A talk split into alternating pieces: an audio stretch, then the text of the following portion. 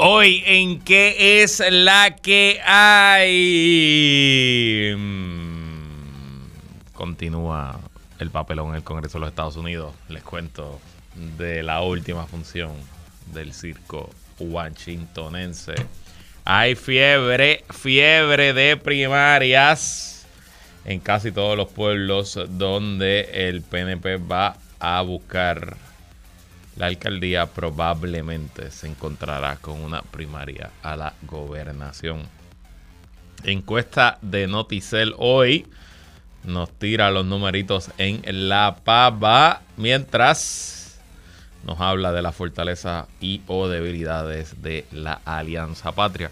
Les vengo con los resultados y de la encuesta de Noticel, lo que han sido los tres días de resultados. Converso con Ileana Baez Bravo y Jorge Juan Sanders en el mejor panel.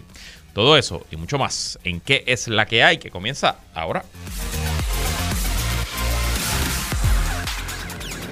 El análisis más potente y completo comienza ahora. Luis Herrero llega prendiendo fuego a los políticos y figuras que se atreven a dañar el país. Radio Isla 1320 presenta ¿Qué es la que hay? con Luis Herrero. Muy buenas tardes, bienvenidos y bienvenidas a ¿Qué es la que hay? con Luis Herrero por Radio Isla 1320. Hoy viernes 20 de octubre del 2023. Estamos en vivo y en directo para todo Puerto Rico por el 1320 AM y su cadena para el mundo a través de radioisla.tv, nuestra aplicación para teléfonos Radio Isla Móvil y en facebook.com diagonal Radio Isla TV. Yo soy Luis Herrero y como siempre les invito a que me sigan en todas las redes sociales como L Herrero y recuerda que este programa lo puedes escuchar en su formato podcast. Búscalo como qué es la que hay en tu aplicación de podcast favorita para que me escuches cuando a ti te dé la gana y qué es la que hay de que vamos a hablar hoy. Actualizamos lo que ha pasado en las últimas 24 horas en la crisis en Israel. Tercer día de encuesta de Noticela Clara, panorama en la pava, pero confirma turbidez en panorama general.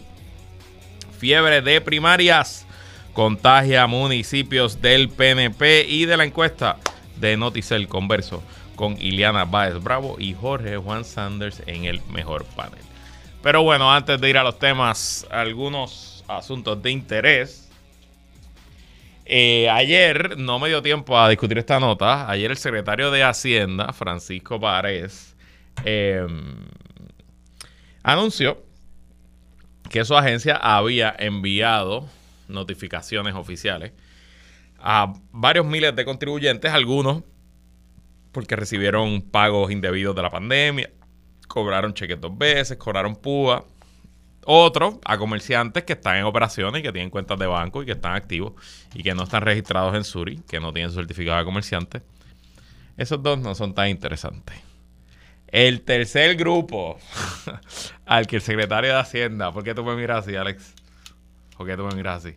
El tercer grupo al que el secretario de Hacienda le envió notificaciones de que usted pudiera deber impuestos es a los emprendedores y emprendedoras del Internet, a los creadores de contenido. Hay varias plataformas donde usted puede crear contenido y recibir dinero a cambio. Por ejemplo, este servidor que usted está escuchando junto a mi socio Jonathan Lebron en nuestro podcast Puestos para el Problema, nosotros tenemos una cuenta en una plataforma que se llama Patreon. Se escribe Patreon. Y Patreon es esencialmente una suscripción donde los podcast escucha de Puestos para el Problema pueden, pagando una mensualidad que va desde 5 dólares hasta 200 dólares al mes, eh, tener acceso a eh, contenido exclusivo, podcast exclusivo. Ahí depende la, la, la membresía, puede entrar un chat donde compartimos stickers de WhatsApp. Puede entrar un chat donde estamos Jonathan y yo 24-7 allí perdiendo el tiempo. Puede estar hanguear con nosotros una vez a la semana en un Zoom. E incluso los que pagan la membresía premium pueden estar en las grabaciones del podcast y compartir con nosotros en medio de las grabaciones. Adicional a eso, hay gente que puede ser eh, auspiciador, etcétera. Y tengo que decirles que como fuente de ingreso, desde que abrimos ese Patreon, que lo abrimos esencialmente en el verano de la pandemia, verano 2020, pues ha sido, ha transformado, ha revolucionado nuestra, nuestra estrategia, nuestro negocio, nuestro podcast y, hoy por hoy el Patreon representa la el ingreso más significativo que entra al bolsillo de mi familia todos los meses es el ingreso del Patreon. Y Patreon, que es una plataforma americana, pues me produce una 1099, una forma. Todo a fin de la, era contributiva, la época contributiva me llega. Y además me hace unas retenciones. Y yo, antes de pagarme a mí y de pagarle a Jonathan, pues también hago las retenciones y le mando los chavitos a Hacienda como Dios manda. Eh, bueno, solamente eso se encarga mi contable y la administrador de mi negocio, pero ajá. Pues lo que nos dijo ayer, porque claro, eso es Patreon. Hay otra plataforma que quizá usted no ha escuchado de ella, que se llama OnlyFans. Que OnlyFans, Alex, pero ¿por qué te estás riendo, Alex? Eh, OnlyFans también es una plataforma para creadores de contenido, pero que esencialmente se ha especializado en contenido para consumo adulto, esencialmente pornografía. Y en OnlyFans usted puede eh, abrir una cuenta y cobrar a cambio, bueno, pues de, enseñar sus atributos. Y hay todo tipo de, de, creadores y creadoras de contenido, a todos los tamaños, colores, eh, todas las preferencias sexuales este, todos los géneros y subgéneros del entretenimiento adulto está en OnlyFans y, aparentemente son un montón, un montón. Aquí me escribe alguien, no voy a decir lo que me acaba de escribir Ángel Rosario, saluda Ángel Rosario. Eh, hay un montón de personas en Puerto Rico que generaron ingresos a través de estas plataformas y que no reportaron ese ingreso en su planilla. Pudiera ser hasta 4.400 constituyentes, esencialmente dijo el secretario de Hacienda que estamos hablando de 191 millones de dólares en ingresos. No, eso, no es que van 191 millones a Hacienda. En el ingreso total generado por los creadores de contenido en el Internet son 191 millones en el año 2020 o 21, año contributivo 2020, exacto. Y lo que dijo el secretario, así que si usted me está escuchando y crea contenido en Internet y le pagan, YouTube también le paga una vez al mes, Patreon, eh, TikTok paga. Yo no sé si en Puerto Rico paga, de hecho, pero hay otra. Todas esas firmas producen un documento que se llama una 1099 y se lo envían a Hacienda. Así que si usted no paga tarde o temprano, Hacienda se va a enterar.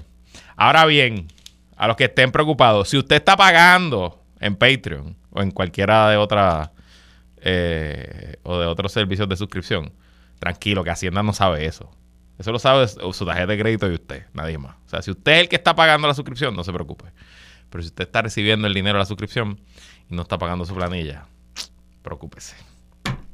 Y bueno, eh, a lo loco el Congreso durante el día de hoy. Eh, hoy, luego de que él había dicho que iba a intentar de buscar una solución de consenso y que no iba a ir a otra elección para ser presidente de la Cámara.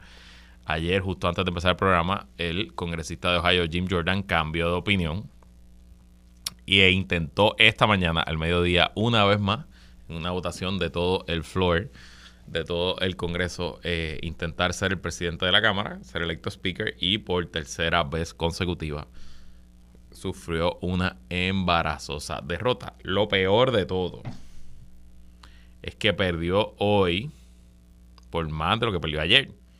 Hoy fueron 25 republicanos los que le votaron en contra. Ayer habían sido 22 y el primer día habían sido 20. O sea que lejos de estar ganando apoyo, el congresista republicano ultraconservador, fundador del Freedom Caucus, Jim Jordan, fue perdiendo apoyo. Y oficialmente el Congreso se fue de fin de semana, recesaron los trabajos y no será hasta el lunes en la tarde que regresen los republicanos a reunirse a un caucus a ver qué rayos van a hacer con este tema.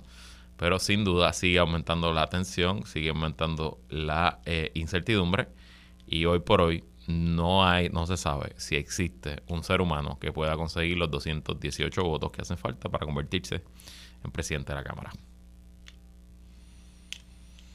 Ay, santo. Y bueno, rapidito, noticias de Donald Trump. Entre ayer y hoy, en el caso que se lleva en el estado de Georgia, dos de los abogados de Donald Trump, específicamente la licenciada Sidney Powell, que fue una de las principales portavoces eh, de las teorías más alocadas del presidente Donald Trump para cambiar el resultado de la elección, y el licenciado Kenneth Cheesebro, un orgulloso recipiente de la Ley 60 y residente de Vega Alta, Puerto Rico, el licenciado Cheesebro, ambos se declararon culpables y entran acuerdos para colaborar las licenciadas Powell para incluso testificar, el licenciado Cheesebro para compartir con la fiscalía todos sus documentos y toda su información que pruebe el caso. Obviamente, este es el comienzo. En ese caso, si no me equivoco, hay 23 acusados. Serán unos cuantos más los que se declaren culpables antes de comenzar el juicio. De hecho, Cheesebro empezaba juicio la semana que viene y se declaró culpable.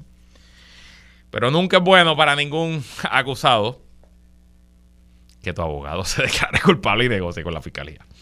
Así que obviamente complicado el panorama, veremos qué ocurre. Y pasando rápido a la crisis en Israel, eh, la noticia más importante de las últimas 24 horas es que eh, Hamas liberó dos rehenes que son a su vez ciudadanos americanos. Es una madre e una, e hija que fueron secuestradas en un kibbutz, en una aldea de eh, origen israelí, el pasado sábado durante el ataque terrorista de Hamas.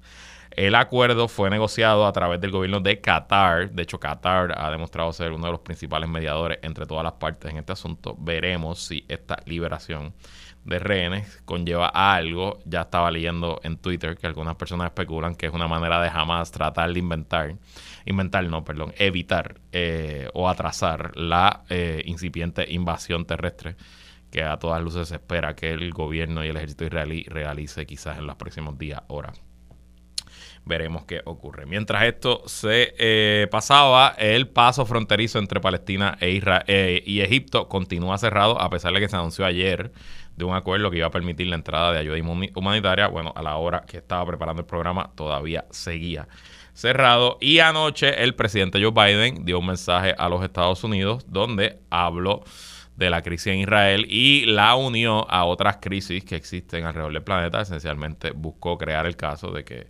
entre Hamas, entre Vladimir Putin y entre el eh, presidente chino Xi eh, Jinping no hay mucha diferencia que representan más o menos los mismos intereses. Trató de enmarcar el conflicto un conflicto entre la democracia y el autoritarismo y a la vez anunció que durante el día de hoy iba a estar enviando un paquete, una sola medida que incluía en un solo paquete ayuda para Ucrania, ayuda para Israel, ayuda para Taiwán y ayuda o fondos para eh, seguir eh, con medidas en la frontera entre Estados Unidos y México. Obviamente, al unir todos esos paquetes, que probablemente tendría el voto en el Senado, pues le pone la bola en la cancha a los republicanos de la Cámara, que hoy pues ni siquiera pueden votar por una resolución de felicitación, mucho menos por un proyecto que asignaría 100 billones de dólares a estos, estos, estos objetivos. Sería 61.4 billones para Ucrania, 14.3 para Israel, 13.6 para la frontera y 9.15 eh, en ayuda humanitaria para Ucrania, Israel y también para la franja de Gaza. ¿Qué pasará? Ya veremos la próxima semana. Y bueno, pasemos al tercer día de la encuesta de Noticel. Primero, la comisionada residente que ya está en Puerto Rico, luego de pasar la semana allá en Washington, me imagino. Ella no debe estarse comiendo el popcorn del circo republicano, pero está viéndolo en primera fila. Pues hoy la comisionada reaccionó a la encuesta. Recuerden que hasta ahora la encuesta todavía no nos ha dado los números de Pedro Pelisi versus Jennifer González en una primaria, solamente nos dio los, números de aprobación. Pues a la comisionada no le gustó la encuesta. Dijo aquí Jennifer González que minimizó la trascendencia de la encuesta publicada por Noticel, que refleja un alto grado de desaprobación de la gestión administrativa de Pedro Pierluisi y en menor grado su propio desempeño en la capital federal. En una actividad sobre otro tema, González describió la encuesta de las compañías Atlas Intel como un sondeo. Ya Jennifer. Ok, pero tienes que venir a hablar mal así de la encuesta. Y señaló que todas las encuestas representan lo que piensa la población en un momento dado. La mejor encuesta para mí es la del día de la primaria. Sigo recibiendo en la calle el favor de la gente, lo noto no solamente en las expresiones verbales, sino en las llamadas de la gente para ser funcionario de colegio, dijo González. También dijo la comisionada que ya ha seleccionado a su compañero o compañero de papeleta para competir la posición de la comisaría en Washington. No reveló su nombre, pero hizo hincapié en que tiene que ser un fervoso estadista, fervoroso estadista, concentrado en crear un gobierno de resultados con menos regulación y menos legislación. Cuando haga mi radicación a la candidatura, lo haremos juntos y voy a respaldar de frente porque conozco el trabajo que hay que hacer en la capital federal y tiene que haber un trabajo en coordinación. Así que bueno, ahí está la reacción. Obviamente yo presumo que los números de Jennifer versus Pierluisi los veremos el lunes y el martes veremos los últimos finales, que debe ser el pareo entre todos los candidatos eh, y quién sale mejor y peor. Ahora, en la entrega de hoy, eh, el periódico comenzó con una encuesta entre los que contestaron que eran populares y que habían votado por el Partido Popular en el 2020. O sea, esto no es una pregunta a toda la eh, a todo el público encuestado, sino solamente a los que habían contestado eso, que eran, si no me equivoco, 38% más o menos eh, de los que contestaron que iban a votar en una primaria. No, recuerdo el número exacto y discúlpeme porque no lo tengo aquí en mis notas. Pero de esos que contestaron que van a votar en la primaria del PPD, el presidente del Partido Popular Democrático, el representante Jesús Manuel Ortiz, tiene una cómoda ventaja, holgada ventaja de 42.6%, superando por 25 puntos a quien está en el segundo lugar, el alcalde de Villalba, Luis Javier Hernández, que apenas tiene 17.3.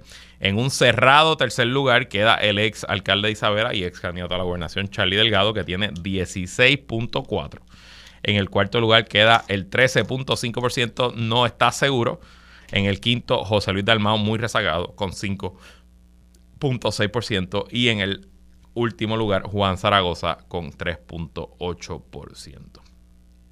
Obviamente, la posición de Jesús Manuel no quiere decir que final y firme, no quiere decir que se acabó el evento, no quiere decir que ya le pueden poner la, corona de candidato a la gobernación del PPD a Jesús Manuel. Porque bueno, en esta etapa del juego, el año 2019, más o menos para esta época, octubre del 2019, si usted hace una encuesta, Eduardo Batia daba una pela más grande que la que está dando ahora mismo Jesús Manuel Ortiz. Claro, las circunstancias no son las mismas, ni se escribe igual. Jesús, Eduardo Batia nunca fue presidente del Partido Popular. Jesús Manuel lo es. Eduardo Batia venía, bueno, de una carrera en la política donde había hecho muchos enemigos, sobre todo entre los alcaldes. No creo que sea comparable la situación con Jesús Manuel. Y también eh, Charlie Delgado, quien termina ganando ampliamente la primaria del PPD, era todavía relativamente desconocido para la base del PPD y eh, pues no había enfrentado, no había comenzado una campaña, sobre todo una campaña primarista que resultó ser muy efectiva. En este caso, pues el segundo lugar, Luis Javier Hernández, ya perdió contra Jesús Madero Ortiz, o sea que no es una persona que empieza desde cero. Yo me atrevería a apostar que si comparamos a Luis Javier hoy con Charlie en esta misma época del año pasado, probablemente Luis Javier es más conocido entre los populares de lo que fue Charlie en su momento. Eh, ya Charlie hizo una campaña, eh, perdón, ya Luis Javier hizo una campaña de todo Puerto Rico y no salió favorecido. ¿Qué él puede hacer ahora que sea diferente? Pues vaya usted a saber. Y además, ¿cuál es la narrativa? ¿Cuál es el cuento? ¿Qué puede decir Luis Javier Hernández hoy que justifique que él rete a Jesús Madero Ortiz luego de que perdió contra él. O sea, ¿qué ha hecho Jesús Madero Ortiz que lo descalifique para ser candidato a la gobernación? O viceversa, ¿qué ha hecho Luis Javier Ortiz luego de que pierde?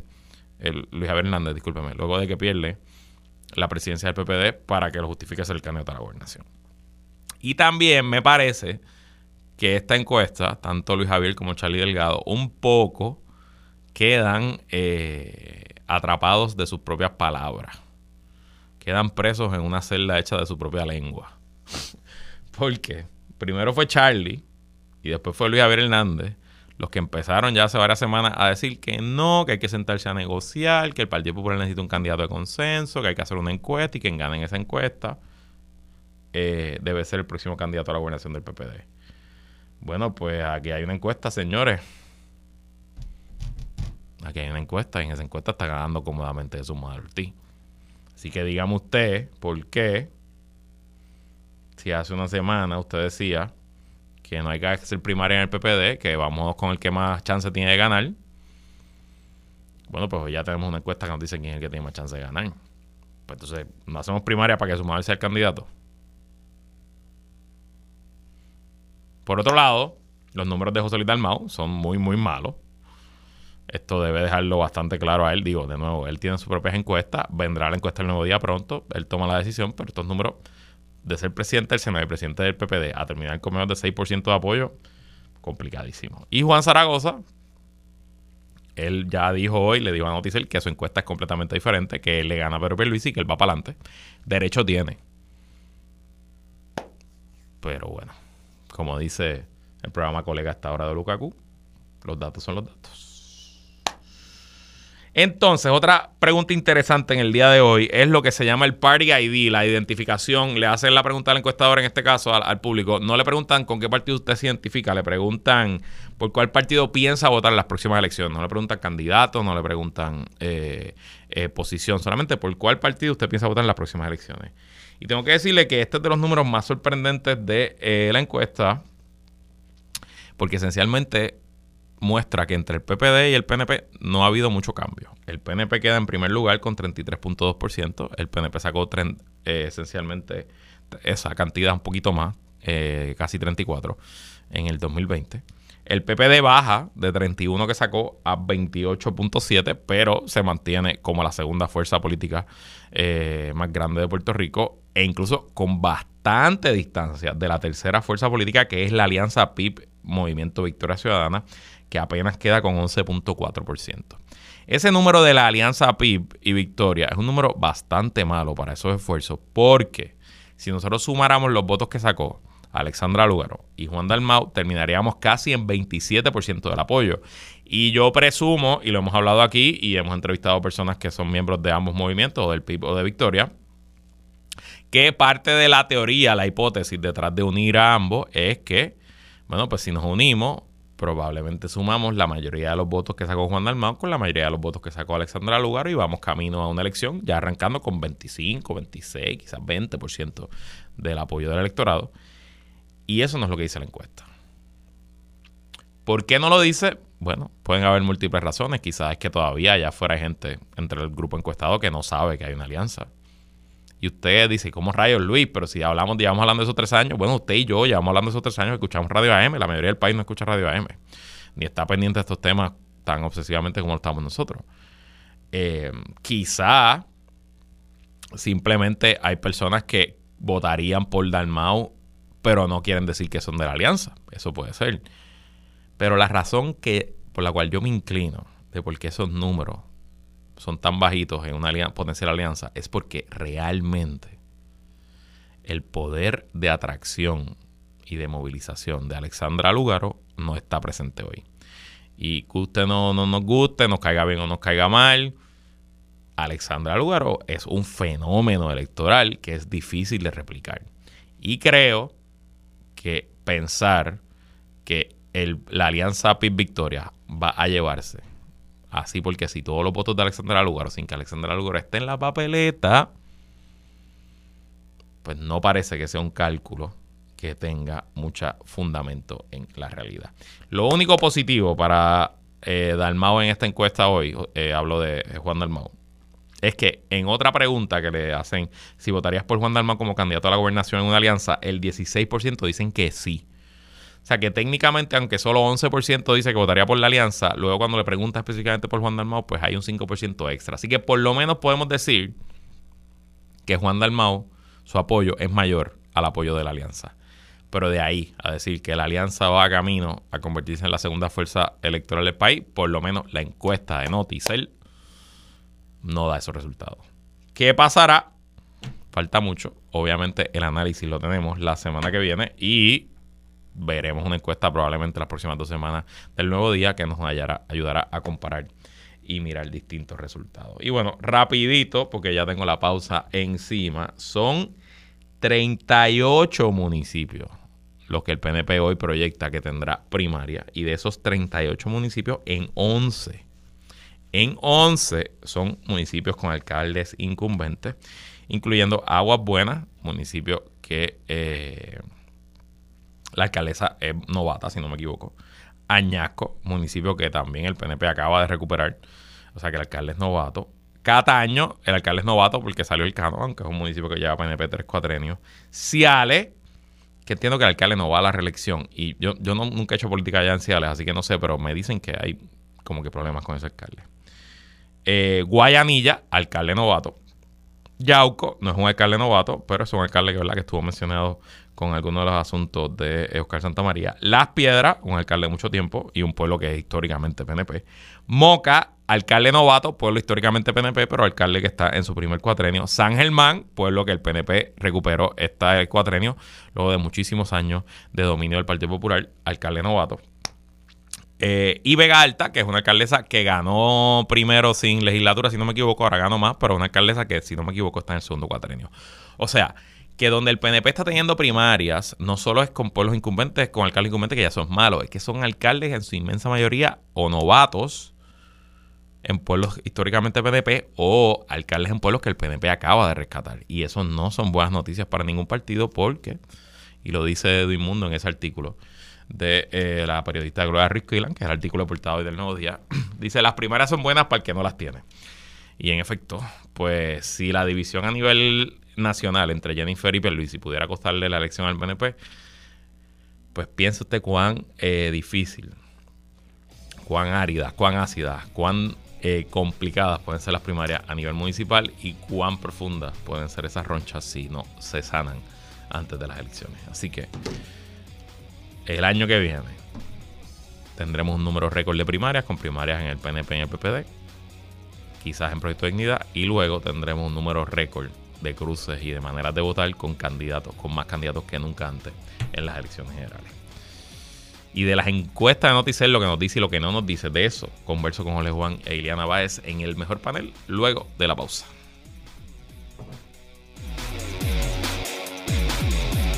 Ella es comunicadora, relacionista y experta en manejo de crisis. Él es estratega y un veterano de campañas políticas. Iliana Baez y Jorge Juan Sanders entran al mejor panel. Como todos los viernes cerramos el análisis semanal junto al mejor panel con nosotros Iliana Baez Bravo, que es la que hay, Iliana. Estás en mute, Iliana. Ya está ahí porque la veo, pero no la escucho. Ahora, mira a ver. ¿No? Bueno, en lo que hacemos conexión con Iliana, aquí con nosotros Jorge Juan Sanders, que es la que habla, Juan. Saludos Luis a ti y a todos los que nos escuchan otro viernes, problemas técnicos del lado de Iliana. ¿Quién habrá sido el sabotaje, había hecho el sabotaje contra Iliana? ¿Quién habrá sido? Bueno, en lo que hacemos la conexión, eh, esta semana Noticel comenzó a publicar su primera encuesta de cara a la gobernación del 2024. Trajo una empresa que nunca había hecho encuestas en Puerto Rico. Es un tipo de encuesta online, ¿verdad? Que es un cambio de metodología, que eso también a su vez ha traído otra serie de reacciones. Pero bueno. Vamos a tomar los números como buenos y vamos a analizarlo, empezando por los temas generales. Los encuestados se catalogaron mayormente de derecha con 35.7%, en segundo lugar el centro con 29% y solo 10.1% de los y las encuestados dicen ser de izquierda, mientras 25.2% dicen que no saben. ¿Te cuadra ese número, Ole Juan? Mira, yo creo que son unos números similares a lo que se ha visto eh, en otras encuestas y los números en cuanto a los partidos, especialmente pues son muy similares a lo que se vio en las últimas elecciones. Eh, yo creo que en años recientes, en temas particulares que tienen que ver con temas sociales, valores, etcétera, la reacción de, la mayoría de la gente eh, y, la reacción sin duda de la mayoría de los legisladores que uno pensaría que están respondiendo, especialmente los de distrito, etcétera, lo que, ¿verdad? Los más cercanos a su gente, pues sí van de acuerdo con estos números. O sea, yo creo que pensar, eh, nos guste o no, que Puerto Rico es un país mayormente liberal, pues, pues, pues no es, no es algo correcto. Así que me, me, me parecen, me parecen bien, me parecen bastante certeros. O sea, no, no es una encuesta que, que, aunque son nuevos, ¿verdad? Y es una metodología diferente, y es la primera vez que encuestan en Puerto Rico, o sea, no es que sean nuevos, que son nuevos aquí, eh, me, parece eh, bastante verosímil. Eh, yo, yo comparto la, la, tu opinión y un poco dije también en mi análisis que creo que también ese número tan grande del centro un poco es que me parece que el término izquierda tiene necesita eh, trabajo de, reputación y mucha gente que probablemente es de izquierda, antes de decir que son de izquierda, dicen que son de centro. Ileana, creo que ya te tenemos de vuelta. ¿Cómo ves esa, esa división centro-derecho-izquierda? Precisamente, Luis, eh, sí, ya eh, creo que arreglé mis problemas técnicos. Que coincido contigo en que mucha gente que se identifica de centro quizás pues le tiene miedo, ¿no? Eh, y no solo de la izquierda, creo que también eh, hay gente que es de derecha y que no quiere tampoco, ¿verdad? Y, pasa en, las personas más jóvenes, no, no quiere como admitir el asunto. y, y, por eso los números ¿verdad? También me, eh, parecen prudentes cuando el 25% ni siquiera sabe cómo identificarse. O sea, creo que, que hay un, asunto de definir lo que es derecha, izquierda y centro en Puerto Rico, ¿no? Y, y cómo la persona o las personas se sienten cómodos identificándose. De acuerdo, de, acuerdo 100%. Bueno, entonces, pasando a otro de los temas de las preguntas generales de... Eh, de la encuesta, entre las preocupaciones de la gente, yo nunca había visto el orden que quedaron. Usualmente es crimen y economía quedan primero y segundo en algún orden, usualmente. Pero en esta encuesta, el 60% puso como principal preocupación la corrupción, luego la economía, luego la seguridad. ¿Qué te dice ese resultado, Juan? Mira, economía y seguridad eh, era de esperarse tiende a ser, ¿verdad?, de los primeros tres temas en todas las encuestas en, ciclos electorales recientes. Lo vimos nosotros cuando participamos de, este evento. Y, me parece eh, que, el, que la corrupción salga tan alto, número uno, tiene que ver eh, con el hastío de la gente hacia el tema de la corrupción. O sea, son ya ¿cuánto? si, contamos de, los años de Pedro Rosselló para acá, eh, en términos de casos así notorios y, en las noticias, pues todos los años eh, hay casos de jefes de agencias, alcaldes, políticos. Y, yo no creo que necesariamente sea un tema de que la gente en su casa, eh, ¿verdad? Cuando va a que está preocupado, pues sí, la gente está preocupada por la inflación, por el costo de vida, por las oportunidades económicas y por la seguridad cuando sale a la calle. No es que esté en la casa diciendo, ay, la corrupción en este país y que eso vaya por encima de las necesidades básicas, pero si lo ves en una encuesta de ese tema y es algo que te hastía tanto y que lleva tanto tiempo haciéndole tanto daño al país y a la confianza de los puertorriqueños en sus instituciones y sus políticos, pues no me sorprende para nada que salga, salga eh, alto y pues en este caso eh, eh, como tema principal. Iliana coincido con Jorge Juan que, que, al verlo plasmado, ¿verdad? Entre las opciones de, de esta pregunta, la corrupción pues, pues va a llamar la atención. O sea, eh, eh, pues eh, estamos en una sociedad cada vez más polarizada, la, la, la, frecuencia con la que quizás vemos casos de corrupción y, y la cobertura que se le da a ese tipo de casos, pues hace que, que, sea un asunto de que esté presente ¿no? en, el, en, en, la, en la mente de, de, las personas, pero pues también coincido, o sea, tú, uno no, es que está preocupado con, debería estarlo, ¿verdad? La, la, corrupción afecta el, el, al país y a la sociedad, pero que eso me, me, me parece curioso que eso sea la preocupación inmediata de una persona versus la seguridad o, el desarrollo económico o otro tipo de, verdad de asunto que en realidad eh, impacta directamente tu día a día. Eh, yo creo que aquí el peor resultado para el PNP y el PPD es esta pregunta. Al final del día, eh, porque creo que son los únicos dos partidos, o sea, son los principales partidos que no tienen una respuesta real. O sea, es difícil no importa quién sea el candidato, eh, pues tú venir con la cara, con, ¿sabes? La cara lechuga, decir, no, ahora nosotros vamos a luchar contra la corrupción cuando casi 20 alcaldes, quizás más de un partido de otro, pero fueron arrestados y casi todos se declararon culpables de este cuatrenio, ¿no? Y, quién sabe qué pudiera pasar de aquí a, a, noviembre. Eh, así que sin duda, mm, la corrupción va a ser tema número uno.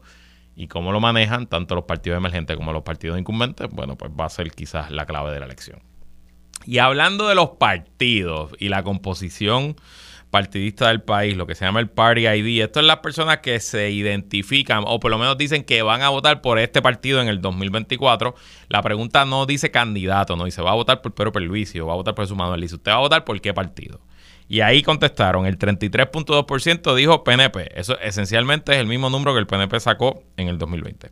El PPD 28.7% baja de 32 a 28, pierde casi 4 puntos, pero se mantiene como la segunda fuerza en el país. La alianza PIB Victoria se queda bastante rezagada en un tercer lugar con 14 11.4%, perdón, 11.4. Otro no esencialmente 7.3 y Proyecto de Dignidad solamente 5%, no sé 14.5. Entonces, le te pregunto, ¿no ha cambiado nada del 2020 para acá? Pues aparentemente, según la encuesta, no, no ha cambiado nada. O sea, la realidad es que si tú vienes a ver en estos últimos tres años eh, cómo se ha comportado el gobierno, cómo se ha comportado los medios, todo lo que ha sucedido y trascendido, eh, me refiero a, la manera en que ha habido casos de corrupción, pero no, han afectado al, gobernador de tal manera como había sucedido eh, eh, antes. Eh, y, el comportamiento que ha tenido electoralmente los partidos emergentes posterior a la elección, o sea, el trabajo o falta de trabajo que han hecho para cultivar esos números que sacaron en la pasada elección, convertirlos en, un andamiaje eh, político de comunicaciones y electoral a través de toda la isla, eh, que eso no se ha visto necesariamente, ese trabajo, pues eh, yo creo que esto refleja que, no ha cambiado mucho, como, como, decíamos al principio, y más allá, pues yo creo que aquí, si bien la pregunta anterior era la peor para el Partido Popular y el Partido Nuevo Progresista, porque obviamente pues, mucha de esa, de esa contestación de corrupción tiene que ver con pues, más de lo mismo y los, y los dos, el bipartidismo que tanto afecta. Esta es la peor eh, pregunta para la alianza, porque refleja eh, que el, PIB no ha expandido más allá de, de, su base natural, pero especialmente refleja más sobre Victoria Ciudadana quien obviamente no ha expandido y no ha establecido esa base a través de todo Puerto Rico que se refleje en número. Iliana. Precisamente creo que lo más revelador, eh, y es ¿verdad? Eh, la razón, Jorge Juan, la, la, la esboza como eh, la falta de trabajo de campo, pero que esa alianza pues no llame más la atención, ¿verdad?, de, posibles electores, eh, pues a mí sí me pareció eh, un poco sorprendente. Eh, creo que, la misma, ¿verdad?, el mismo análisis de la encuesta establecía que, que era 16% menos que lo que Alexandra Lugaro y Dalmau sumados, ¿verdad?, consiguieron en el 2020.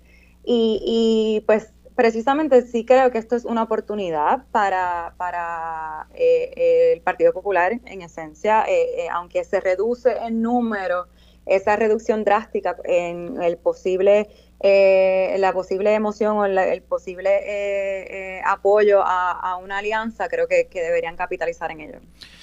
Sin duda, creo que si los números son estos, el análisis general que hemos estado dando en este programa y en esencialmente todos los programas de Puerto Rico, pues, pues no, no está basado en la realidad y obviamente pues por eso es que se hace encuesta y por eso es que se compara y como le digo siempre, si usted escucha a alguien que le dice que sabe lo que va a pasar, cambie el radio porque probablemente esa persona le está metiendo las cabras. Bueno, vamos a la pausa y cuando regresemos entramos a los números del Partido Popular y del Partido Nuevo Progresista aquí con Jorge Juan Sanders e Iliana Baez Bravo en el mejor panel. Regresamos luego de esta pausa.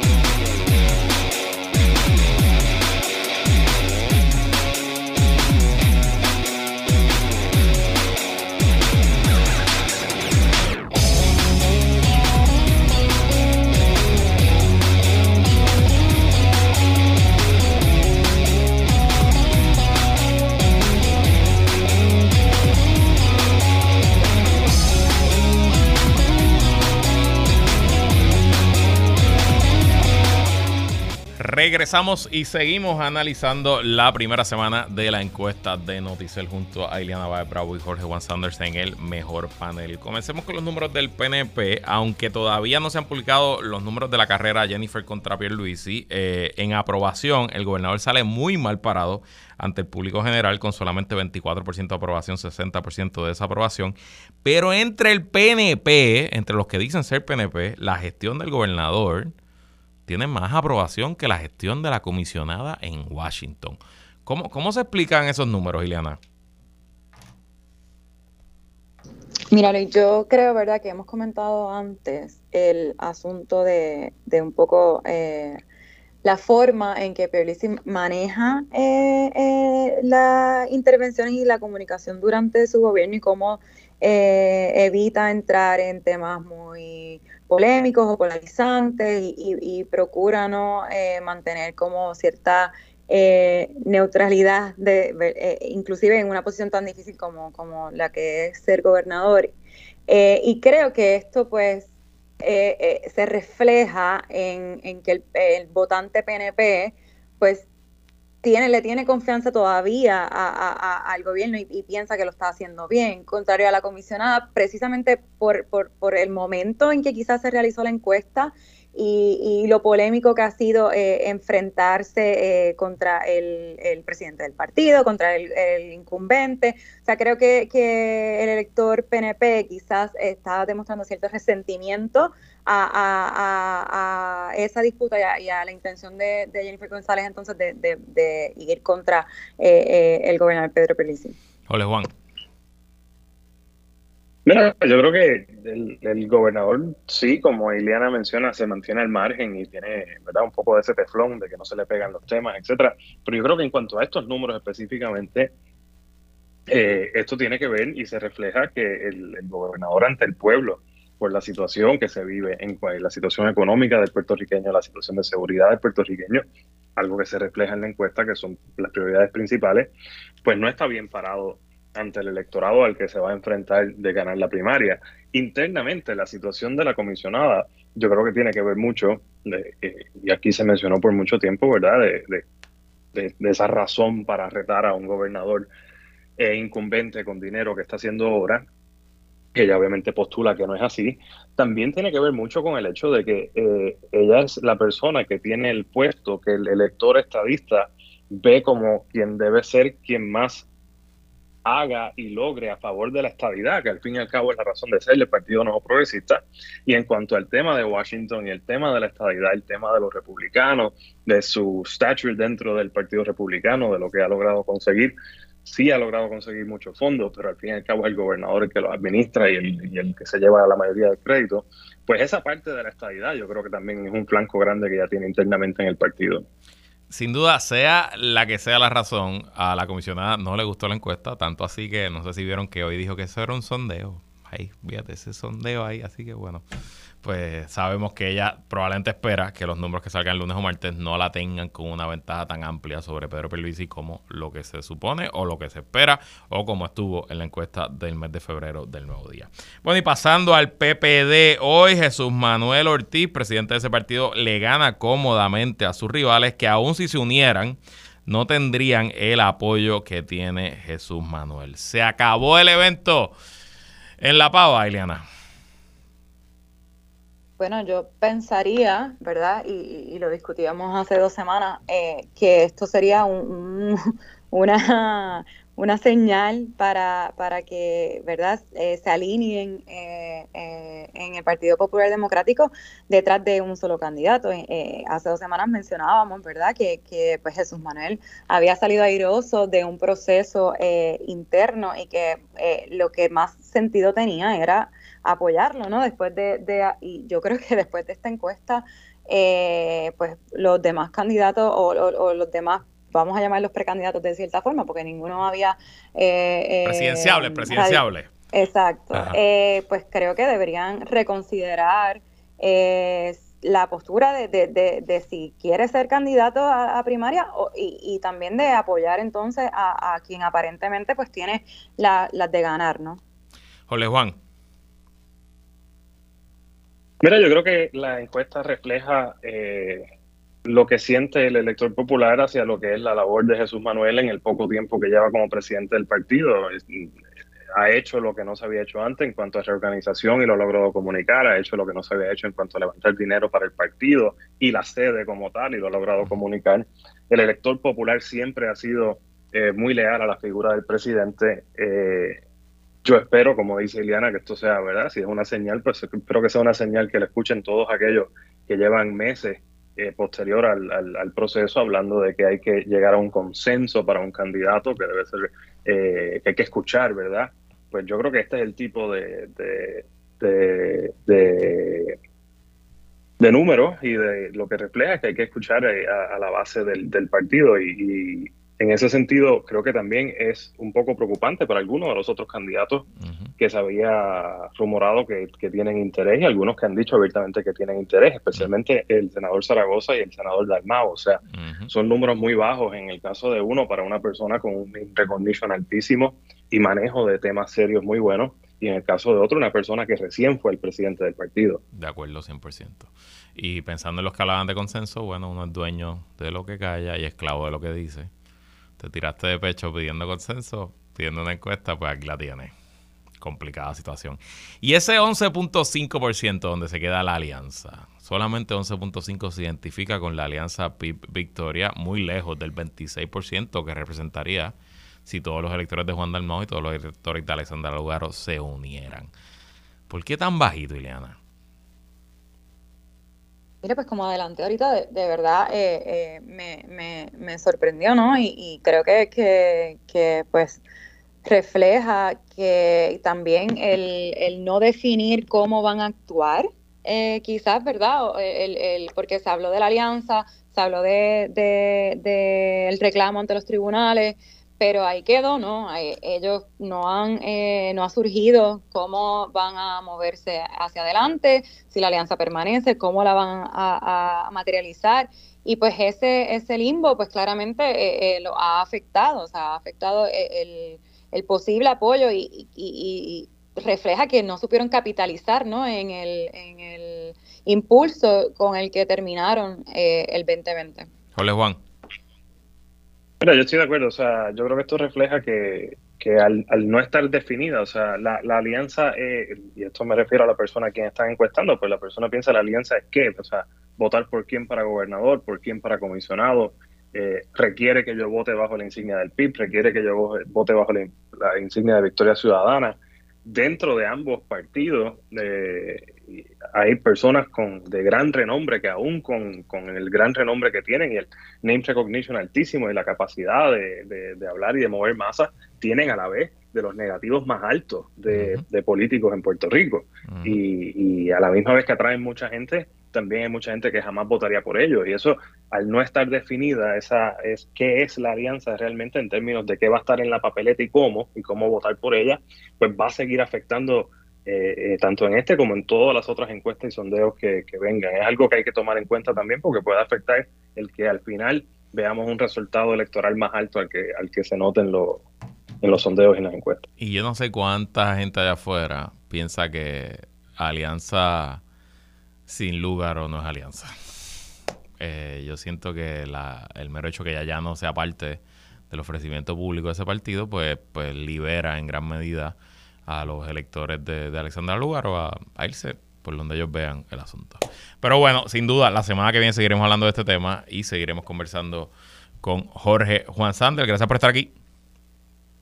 Gracias Luis, a ti, a Iliana y a todos los que nos escuchan. Iliana Baez Bravo, gracias por estar aquí. Gracias a ti, Luis, a Jorge Juan. Buen fin de semana. Buen fin de semana y gracias a todos y todas por sintonizar otra semana más de que es la que hay con Luis Herrero. Como siempre, agradecido de su patrocinio.